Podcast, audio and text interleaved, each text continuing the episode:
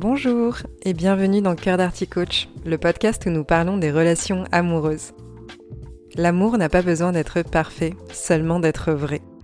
Je vous livre des outils, des réflexions et des clés de compréhension pour y parvenir. Que vous soyez célibataire ou en couple, si vous souhaitez avoir une vie affective épanouie, vous êtes au bon endroit.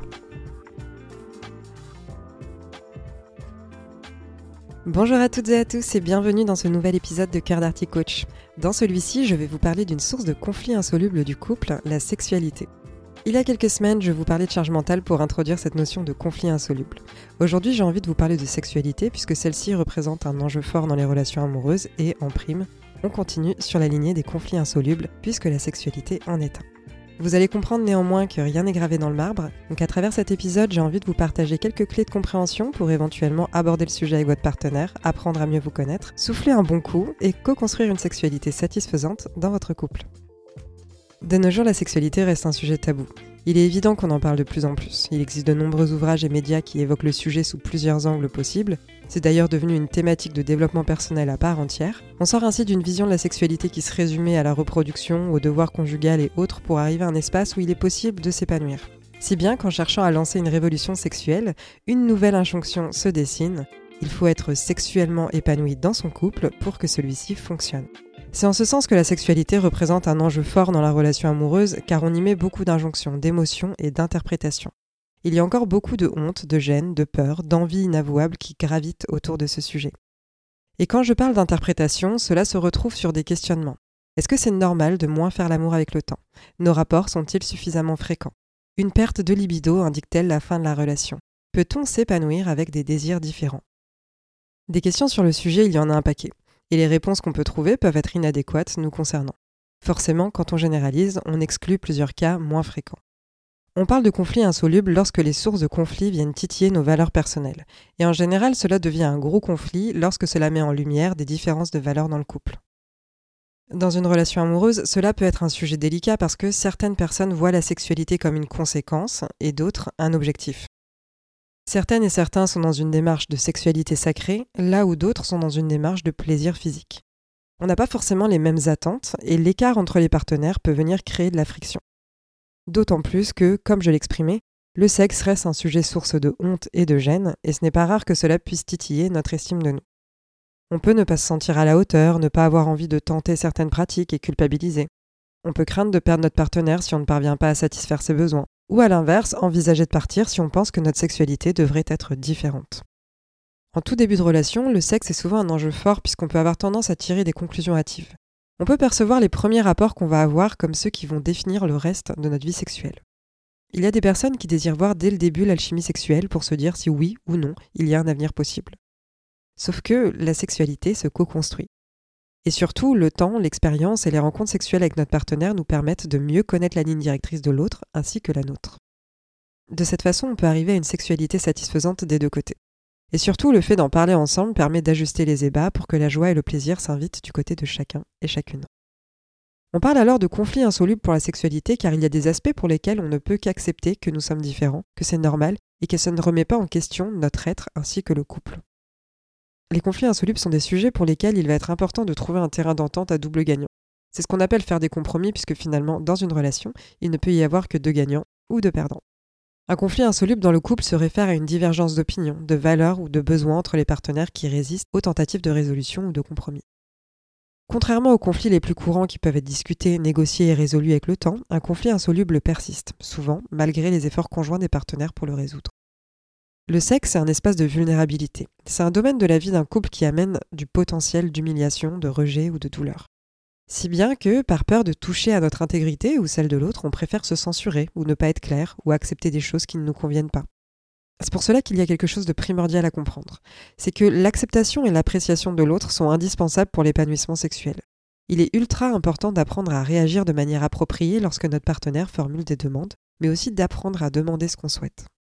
En fait, c'est un espace qui, pour le coup, doit être dénué de jugement.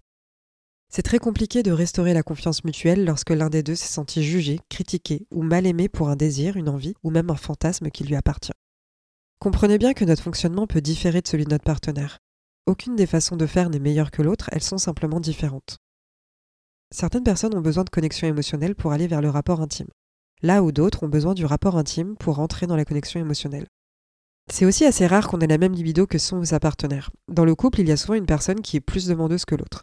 Sauf quand on est dans le cas de l'état amoureux où on arrive à être assez raccord. Mais donc, au moment où ça se différencie pour les deux, l'écart de libido peut être plus délicat à gérer. Alors comment fait-on?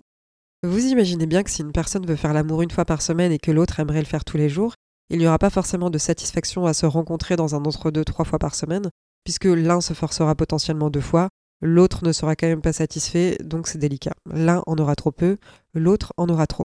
Rien de très spectaculaire, mais déjà, parvenir à en parler est une avancée. Mais surtout, parvenir à bien en parler. Lorsque l'on décide d'échanger sur la sexualité dans le couple, l'idée est d'aborder le sujet comme si on cherchait à améliorer quelque chose de déjà satisfaisant. La meilleure façon de ne pas être physiquement touché par l'autre est de dire ⁇ tu ne me touches jamais ⁇ ce type de tournure, on vient les remplacer par quelque chose de positif comme C'était tellement agréable quand on s'est longuement caressé sur le canapé la dernière fois, j'aimerais beaucoup recommencer. Plutôt que de dire Je n'aime pas être touché ici, ne fais pas ça, on peut plutôt dire J'adore quand tu me touches là, en indiquant corporellement qu'est-ce qu'on aime. Il me semble qu'il est aussi important de mettre son ego de côté et de rentrer dans le sujet de la sexualité avec ouverture. Si notre partenaire nous fait une demande, on n'a pas besoin d'y voir une critique de nos attraits, de notre virilité ou de notre féminité, de notre savoir-faire érotique ou même de notre être. On peut voir la situation comme si on était chef dans un restaurant. Peut-être que notre spécialité sont les nouilles sautées à la coriandre. On peut entendre qu'un client n'a pas envie de nouilles ce soir-là ou même qu'il a en aversion la coriandre. À ce moment-là, le chef, a priori, il va cuisiner quelque chose pour satisfaire le palais de son client. Il ne va pas s'effondrer et remettre sa vie en question parce qu'un client n'apprécie pas les nouilles sautées à la coriandre. Essayez plutôt de vous dire qu'au sein du couple, toutes les envies, toutes les images, tous les fantasmes et tous les désirs sont acceptables. En aucun cas cela signifie que vous n'avez pas le droit de dire non. L'idée est plutôt de sortir de la condamnation ou du dégoût que l'on peut ressentir lorsque l'autre partage quelque chose. On peut dire non sans pour autant dénigrer les envies de l'autre. Comme je le disais, c'est quelque chose de vulnérable de venir partager nos désirs sexuels. Cela demande un bon pilier de confiance en l'autre. Donc je vous invite à accueillir et écouter l'autre avec tendresse. Il y a tellement de choses qui viennent construire nos représentations de la sexualité. Si on fait l'historique de nos événements marquants, plusieurs choses viennent s'additionner. Entre ce qu'on entend par nos proches, la pornographie, les médias et bien d'autres, les sources d'influence qui viennent construire notre désir et nos envies sont multiples. Est-ce que l'on doit se juger, culpabiliser, se trouver bizarre pour autant? Non. On entre dans le domaine de l'insoluble précisément lorsque l'on cherche à indiquer à l'autre que notre vision de la sexualité est la bonne, voire la meilleure. Comme je viens de le dire, il y a beaucoup de choses qui influencent le regard que l'on porte sur les rencontres sexuelles. Une vision très véhiculée avec l'amour romantique, l'état amoureux, ainsi que la pornographie, et que le désir est instantané et que nos corps peuvent être prêts à recevoir l'autre instantanément lorsque le désir nous submerge. On voit ainsi des scènes de films, de séries ou de livres qui viennent abonder en ce sens. Pas de caresses, soulevées sur une table, coincées dans un coin, brûlant de désir, on passe à un acte de pénétration. Et ce, quelle que soit notre orientation sexuelle. La sexualité, elle est souvent résumée à la pénétration. Quand on commence un peu à s'intéresser au sujet, on peut facilement tomber dans l'idée qu'il faut à tout prix dépoussiérer cette vision du sexe dans un couple. On peut ainsi émettre de nombreux jugements sur cette vision du sexe. Quand notre partenaire n'a pas nécessairement connaissance de son propre apprentissage de la sexualité, il peut être très tentant de venir dénigrer les désirs de l'autre et l'attaquer sur son cheminement personnel. Dans ce cas-là, on incarne une posture qui ne permet pas à l'autre d'évoluer, de se révéler et de découvrir ses envies profondes. On le condamne à l'avance de ne pas partager notre vision. Vous voyez, j'ai mon opinion sur l'industrie de la pornographie. Mon partenaire pourrait très bien avoir un fantasme de quelque chose qu'on voit beaucoup dans le porno et qui me semble, par exemple, être une atteinte à la condition humaine. Pour autant, je ne suis pas obligée de lui reprocher d'avoir ce désir et de lui dire de déconstruire sa vision. Si vraiment cela vient heurter mes valeurs, c'est là où finalement, oui, on peut parler d'incompatibilité sexuelle. Quand les visions sont fondamentalement opposées, il est parfois préférable de se séparer.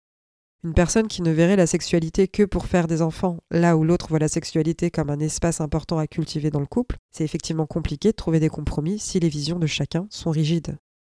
Et ce n'est bien sûr pas une solution de taire, censurer notre vision, s'oublier dans la relation et se résigner.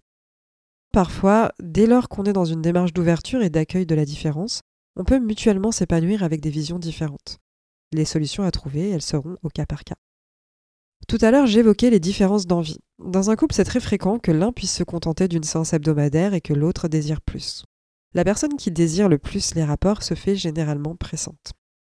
Une stratégie qui ne fonctionne généralement pas est de tenter d'exciter l'autre en amenant des livres, en recommandant des articles, en cherchant des sextoys, etc. pour exciter davantage l'autre. Cette démarche, elle vient mettre une forme de pression. Elle a tendance à refroidir et à éteindre d'autant plus le désir de l'autre. On a donc une personne de plus en plus sexuellement frustrée et une autre dont le désir s'étiole progressivement. Dans ces cas-là, on peut s'orienter vers la sensualité et nos boutons on et off de désir.